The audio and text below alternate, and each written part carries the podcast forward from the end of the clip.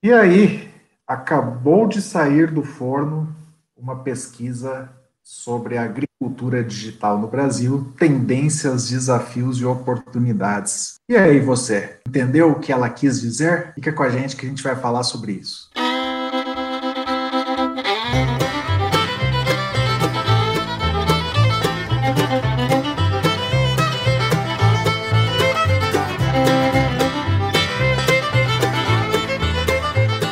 Inteliagro Podcast. Inteligência agrícola no seu dia a dia. O podcast para você que é profissional ou que quer conhecer mais da agricultura digital.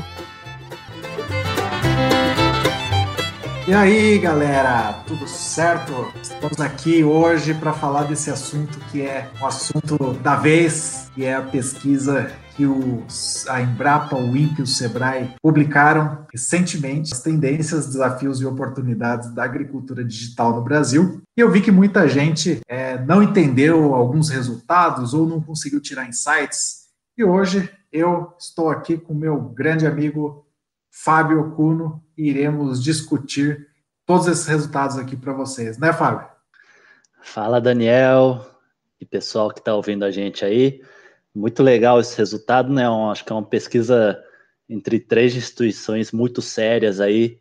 E essa, essa pesquisa aí, pelos números aqui, eles contaram com uma participação de 504 agricultores, é, e a maioria deles, 72%, cultivava até 50 hectares, né? Então acho que a gente está pegando de fato aí bem o perfil do médio do produtor brasileiro. Acho que tem muita informação muito legal aí para a gente discutir em cima disso.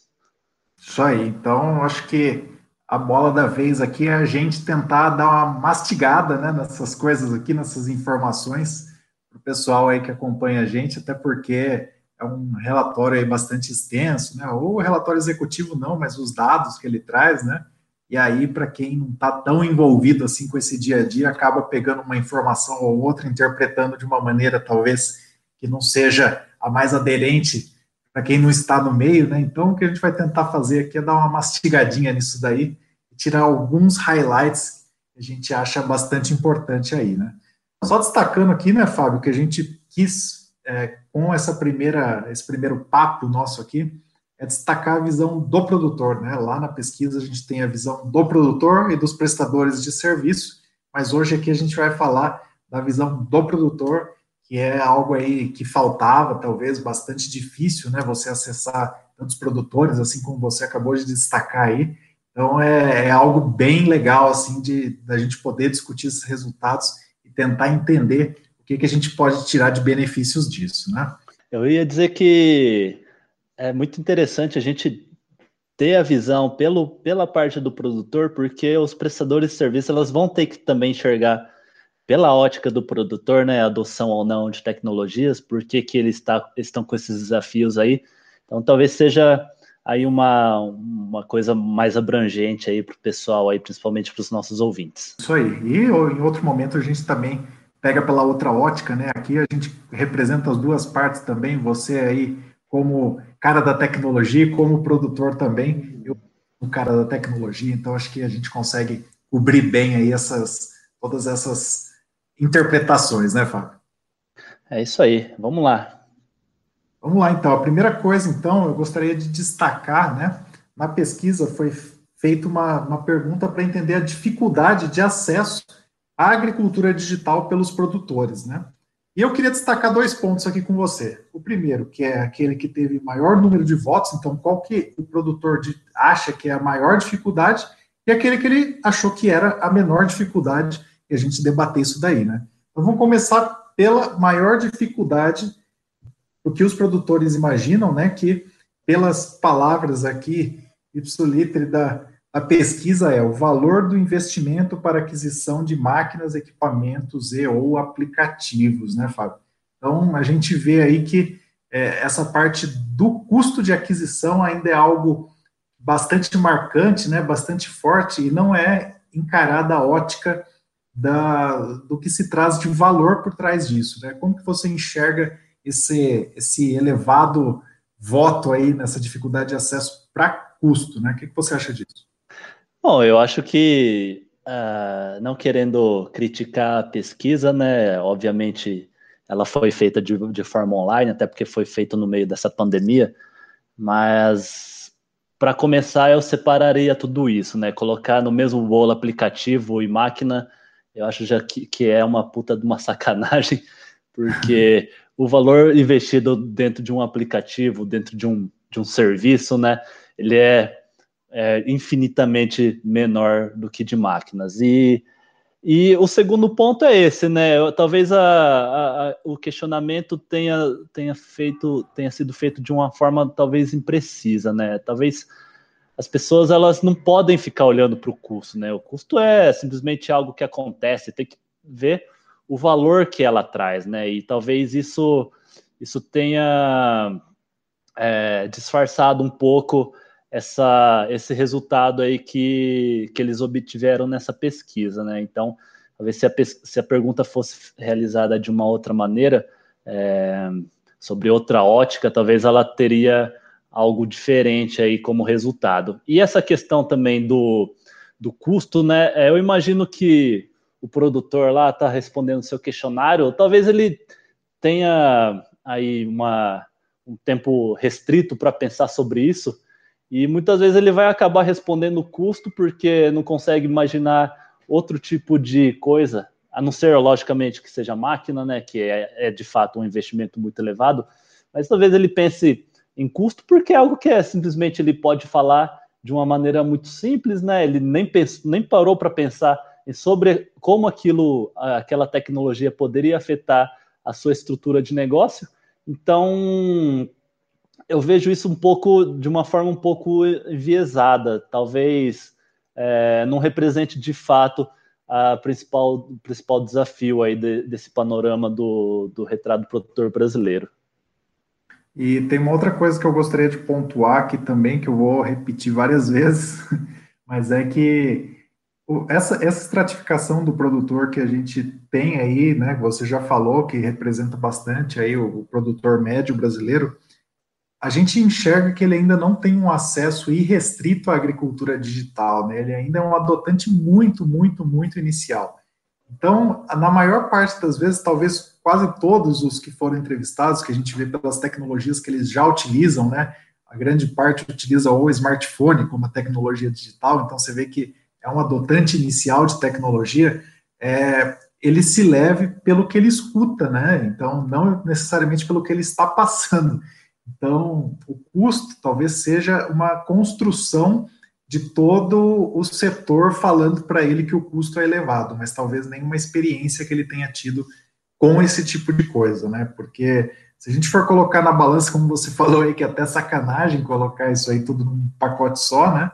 Mas se a gente for pensar, as tecnologias digitais, elas são frações, né? Perto de outras coisas, como é, máquinas agrícolas, é, como é, sementes, como é, químicos, como várias outras coisas que o produtor vai precisar utilizar né, na, na, na sua produção e que são muito mais é, custosas para aquisição e, ao mesmo tempo, é, se ele tiver essa aderência né, às tecnologias, provavelmente ele vai estar tá gastando menos, né, ele vai estar tá investindo menos esse valor aí que ele está colocando hoje e esse retorno que vai ser destinado no final aí para aumento da lucratividade, né? Então, talvez essa coisa custo, como você colocou, ele seja muito é, assim de, de algo superficial e não indo na raiz do problema que é se você tem uma lucratividade maior, você aumentar um pouquinho do custo não faz a menor diferença, né?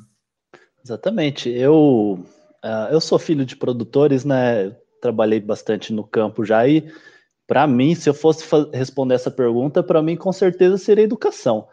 E eu acho que isso é o principal desafio aí dos produtores, porque se eles não, não fazem nem ideia das tecnologias que existem, como aquilo pode agregar valor dentro do seu negócio, é, tá aí o primeiro passo, né? Se o cara, no mínimo, soubesse, ah, isso daqui pode me ajudar nisso, mas eu não quero usar, eu prefiro não usar, tudo bem. Mas ele nem sabe como pode acessar essas informações, né? Às vezes o cara é, convence alguém a, por exemplo, comprar uma estação meteorológica automática, que perto de uma máquina agrícola ele é ridículo o preço dele, o custo dele.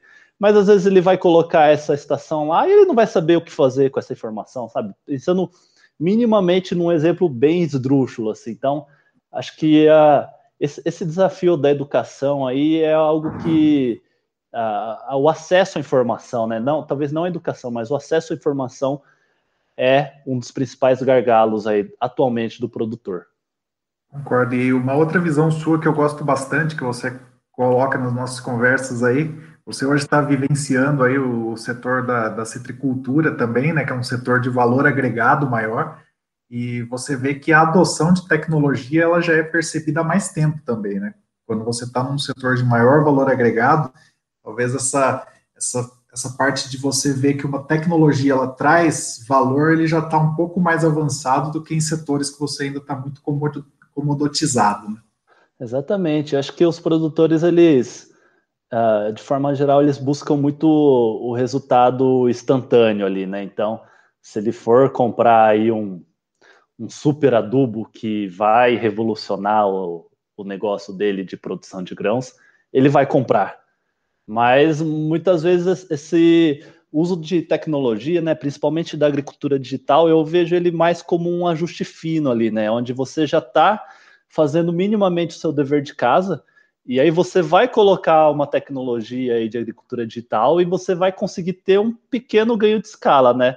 Claro que um, um negócio pode ser aí muito revolucionário, revolucionário, algo que, uh, que transcende aí, algo que seja de fato é, mude né, o status quo de um negócio, que vai aparecer raras, raras às vezes aí dentro do, do nosso setor, mas a tecnologia em si ela vai aumentar poucos porcentos uh, dentro da margem de contribuição dentro do negócio. Então, talvez por isso também os pecuaristas, os produtores de forma geral tenham um pouco mais de, de dificuldade de acessar essas tecnologias. Às vezes ele vai, mesmo que um aplicativo seja barato, como ele não está enxergando valor aí no longo prazo, ele não vai querer comprar. Agora, como você destacou aí, trabalho com o setor de cultura, pessoal ele é muito, eles são muito mais tecnológicos, né? Então, eles já estão naquele ajuste fino de usar uma adubação foliar, fazer uma agricultura de precisão, porque eles estão trabalhando com uma cultura que tem um valor agregado muito grande.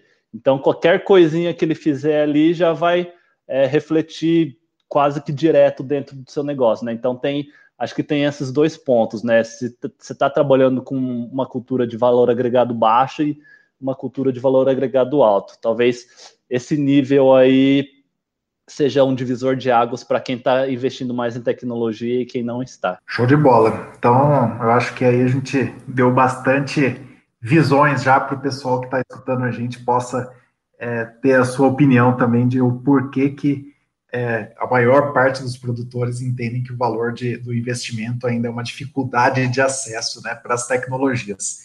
Então, só dando mas aí colocando ingredientes para que você possa é, digerir todas essas informações, né? Então vamos para a próxima agora, Fábio. Acho que só para a gente dar continuidade aqui, a que teve o menor, é, a, que seria a menor dificuldade, né, que teve o menor percentual de votação aí, que é a incompatibilidade de equipamentos e tecnologias, né? Então, já dando uma pincelada assim, é, essa incompatibilidade talvez ela também seja pouco percebida ainda, porque as pessoas que foram entrevistadas utilizam poucas tecnologias, né? Quanto maior o leque de tecnologias que você usa, hoje a gente tem um grave problema de poucas delas quererem se conversar, a gente ter poucos protocolos que pensem nisso, né? O que você acha dessa, dessa resposta também aí da, do questionário? Eu acho até engraçado isso daí, porque é exatamente isso. Eu, eu, imagino que o cara, quando ele recebeu essa pergunta aí, ele falou: Ah, não entendi o que é isso daqui, não. Eu vou colocar como o menos impactante.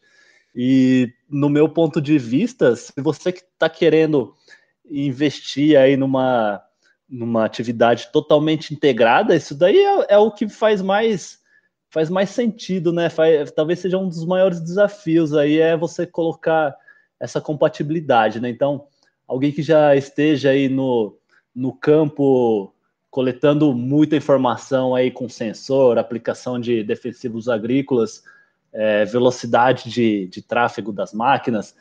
O cara que, que tem essa informação toda coletada, Se ela não tiver integrado dentro de um banco de dados onde ele pode fazer essa gestão de forma de forma conjunta, é, basicamente ele não serve para nada, né? O cara vai ter um esforço enorme para fazer essa coleta de informação, vai ter um esforço enorme para conseguir tratar esses dados e para gerar uma informação que seja é, para ter uma rápida tomada de decisão.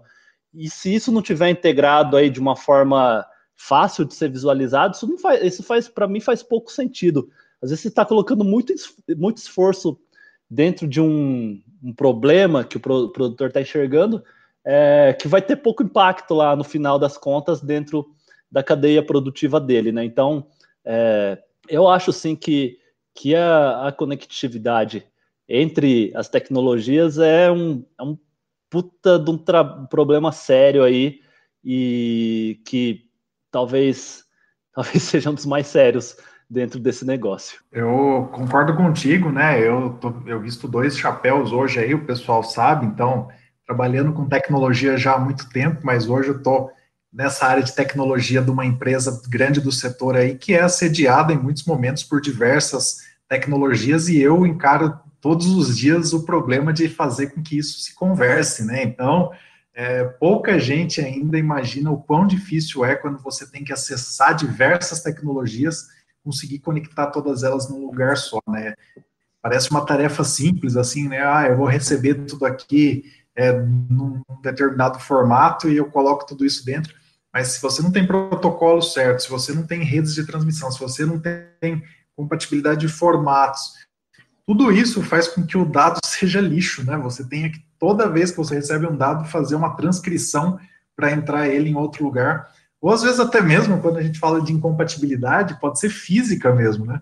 Às vezes a gente tem lá uma estação meteorológica que ela é, fisicamente lança dados de um determinado tipo de acesso que você não consegue acessar com outro equipamento, né? numa máquina agrícola, você quer plugar alguma coisa ali para você ter aqueles dados, você não consegue porque você tem um equipamento de outro fabricante, né? Então, é algo que é extremamente sério. A gente tem já algumas iniciativas, obviamente, que estão pensando nisso, mas hoje ainda não é nada fácil você fazer com que essa compatibilidade seja é, facilmente sanada, né? Então, mais uma vez aí, eu acredito que essa resposta ela é mais baseada nessa experiência do usuário não usar tantas tecnologias ainda, do que de fato disso não ser relevante, né, Fábio? É, exatamente. Eu visto o chapéu também de prestador, prestador de serviço, mas tem o chapéu também do produtor, e a gente trabalha lá com, com um software dentro da fazenda, e não tem nada integrado. Então, quando a gente vai fazer o levantamento por exemplo, de custo de produção de uma determinada tabela, de um talhão, é, é engraçado que todo mundo fala, né? Ah, tem aí, a informação tá aí, a gente coleta essa informação. Às vezes o cara tá lá no campo, ele faz essa anotação dentro do papel, aí vai para o escritório, alguém do escritório vai lá, vai ter que digitar. E, nenhum, e cada uma dessas informações elas estão sendo rodadas em uma plataforma diferente, em um software diferente. Então, realmente, a informação tem. Mas até você conseguir garimpar todas aquelas informações e traduzir em algo que seja fácil, mastigável, para a gente tomar uma decisão de uma forma instantânea, para que aquilo não vire um problema daqui uma semana, um mês, ele dá muito trabalho. E às vezes você precisa colocar duas, três, quatro pessoas só para trabalhar com essas informações que foram coletadas, que é para você minimamente gerar valor naquilo que as pessoas estão fazendo no campo. Então, ou se não for isso, é melhor que nem colete, porque é, essa informação, como você disse, vai ser lixo, né? Não vai servir para nada. Então, eu, como, como analista de dados lá da Fazenda, para mim que essa questão de, de, de, de, de das informações elas se conversarem é fundamental aí para que a gente consiga colocar de fato a agricultura digital dentro das fazendas.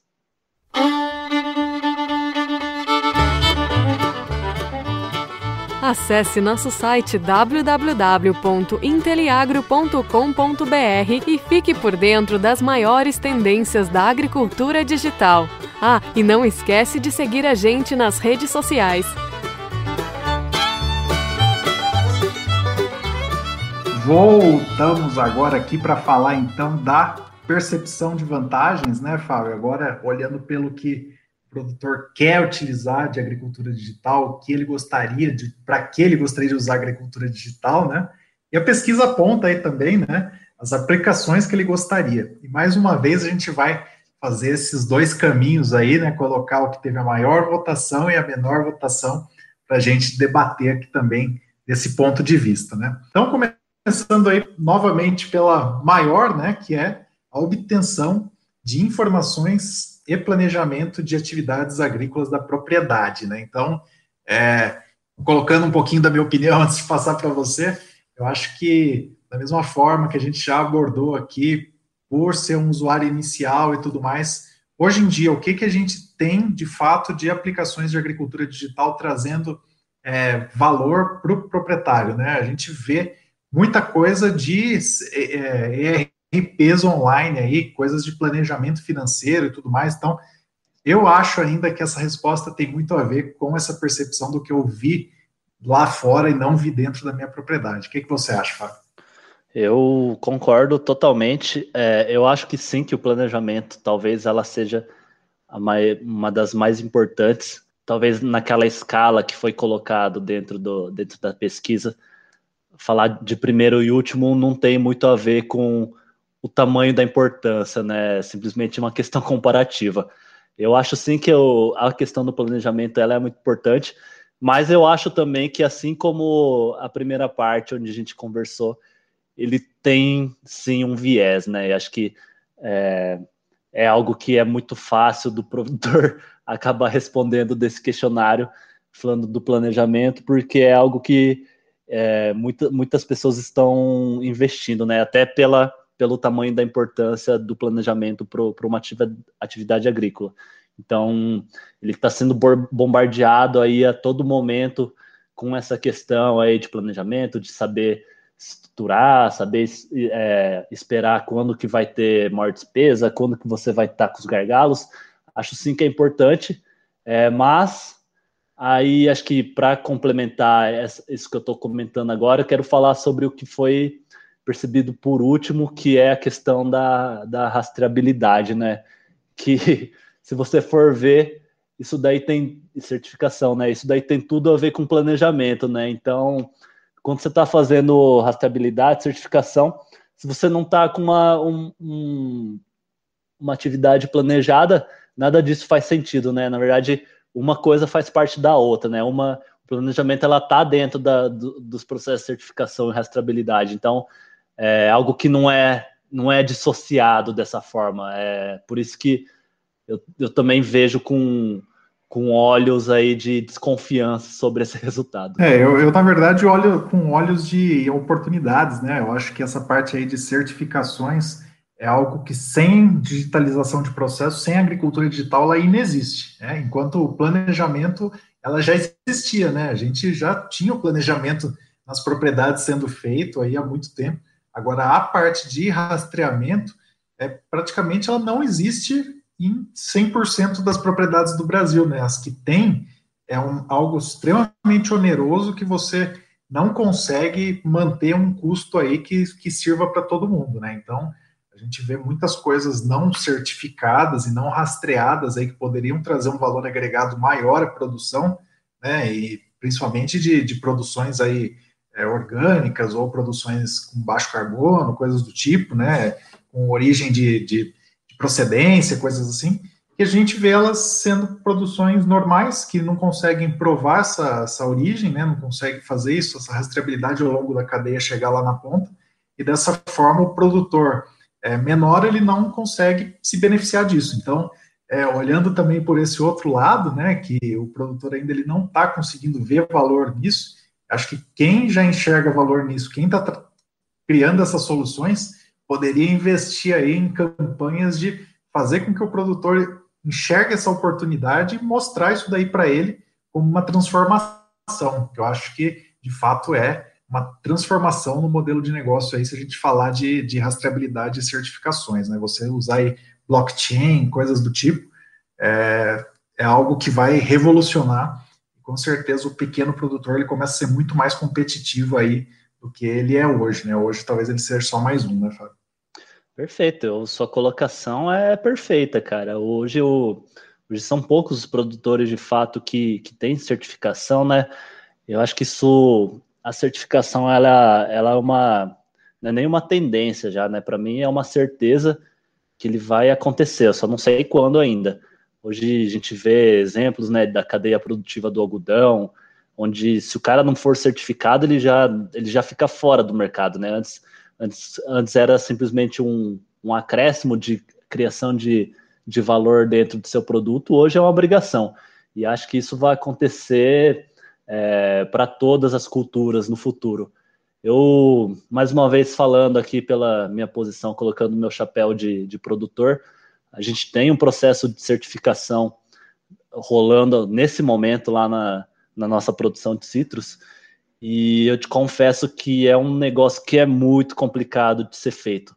E realmente, se você não tiver o cara que sai, que conseguir colocar uma digitalização nesse processo aí, o cara vai ganhar muito mercado de uma maneira muito rápida. Tem muita coisa que precisa ser anotado, precisa ser registrado. E quem tem, hoje faz de uma forma muito manual, né? E muito trabalhoso ainda. É um, é um custo além desse custo de, de você colocar toda, toda a estrutura dentro do seu negócio ser caro, ele ainda é, ele é muito custoso com relação ao nosso tempo, né? Fazer treinamento com o colaborador, colaborador começar a se preocupar com essas coisas. É, hoje os mercados eles ainda não enxergam muito benefício em ter um produto certificado, eles pagam o mesmo preço de produto não certificado, né?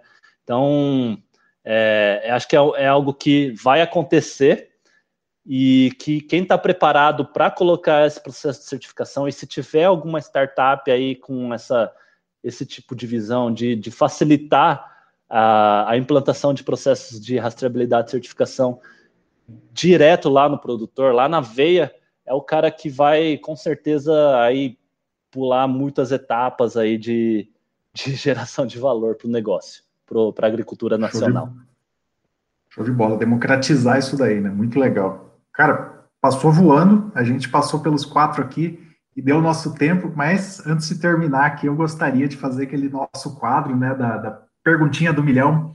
É, hoje você deu uma entrevista para o canal Agro Mais aí da Band, como CEO da Passo Sempre Verde. Você respondeu uma pergunta lá, eu gostaria que eu respondesse aqui também para os nossos colegas, né? Então, perguntinha do milhão vai para você, Fábio. O que, que você acha que hoje é a maior barreira de entrada da agricultura digital para os produtores, na sua opinião? Ah, vamos lá. Eu acho que é, é, é, a geração de informação mesmo. É o cara tá, tá sabendo do que está acontecendo é, para ele enxergar valor para adotar ou não a agricultura digital dentro do negócio dele. Hoje tem muito, muito produtor aí que ele é um tanto reticente né, a, a adotar tecnologia, é até normal que isso aconteça nesse setor, porque é um setor de, de muita dificuldade né, com relação à margem e tal, é sempre brigando por custos, é uma área onde a gente é 100% tomador de preço, então é uma atividade de muito risco, né? E se, se a gente não, não prova o valor de uma solução, de um aplicativo, de um serviço, de um produto para o produtor que, que aquilo vai de fato agregar valor no negócio dele, vai aumentar a margem, vai aumentar o faturamento, ele não vai querer colocar aquilo lá. E, e eu acho que também existe a questão da prova, né? Da prova social. Ele está vendo que o vizinho dele está fazendo, tem gente que está ganhando dinheiro é, depois que aplicou aquele conceito, aquele, aquela startup, aquele produto, enfim, aquele serviço. Então, acho que esse aí é o, é o grande desafio, né? A gente conseguir chegar na veia ali no produtor para que ele seja de fato, para ele ter a oportunidade de ter pelo menos o conhecimento de que aquela ferramenta existe, né?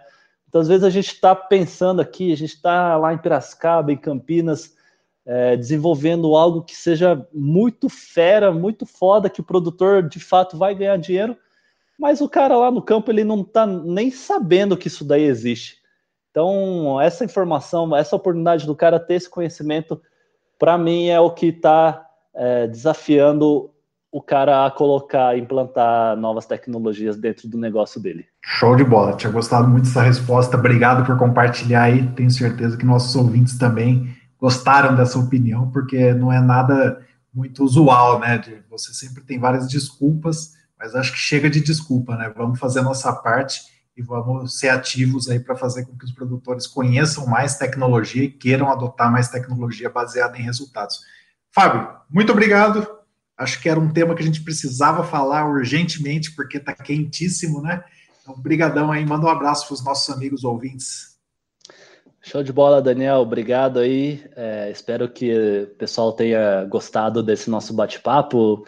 Se não concordou com alguma coisa que a gente falou aqui, se tem coisas para pontuar, por favor, nos avisem. Vamos democratizar a informação, né? Como eu coloquei aqui, acho que temos que dar a oportunidade para as pessoas entenderem no mínimo aí a situação, né? E aí a partir disso criar as nossas próprias uh, nossas próprias percepções e dar aí as nossas opiniões em relação às coisas que estão acontecendo aí, né? Acho que a gente tem que é, se responsabilizar pelas coisas que estão acontecendo, né? Parar de jogar a culpa nos outros aí, falar que produtor é, não, não, não gosta de tecnologia, o produtor é isso, o produtor é aquilo, o, os canais de comunicação só falam mal do agro tal. Acho que já, já deu essa questão aí, né? A gente tem que se responsabilizar.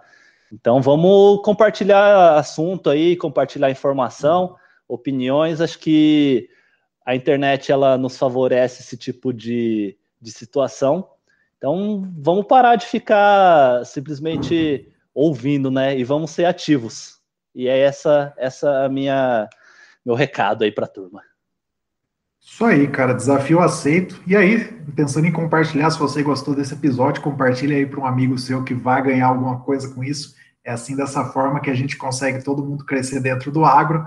Muito obrigado por você ouvir. Adicione a gente nas nossas redes sociais Inteliagro. Fábio, não esquece aquilo que eu te falei, cara. Agricultura digital é um processo, não é um produto. Um grande abraço. Show de bola, um abraço. Valeu. Thank you.